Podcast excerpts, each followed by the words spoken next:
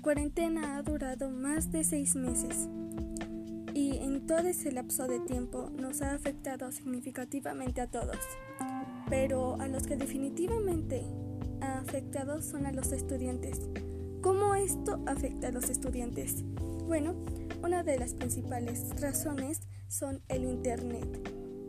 La falla del Internet es un problema que se tiene desde que empezó esta contingencia. Cada vez que tenemos clases, el Internet por algún motivo empieza a fallar. Y eso hace que no escuchemos bien al profesor o que simplemente nos saque de la aplicación. La segunda razón es que no muchas personas, no todas las personas, tienen los recursos necesarios como aparatos electrónicos para entrar a esas clases o hacer las tareas. Eso causado dificultades para que los estudiantes no entreguen a tiempo sus trabajos o simplemente no los entreguen.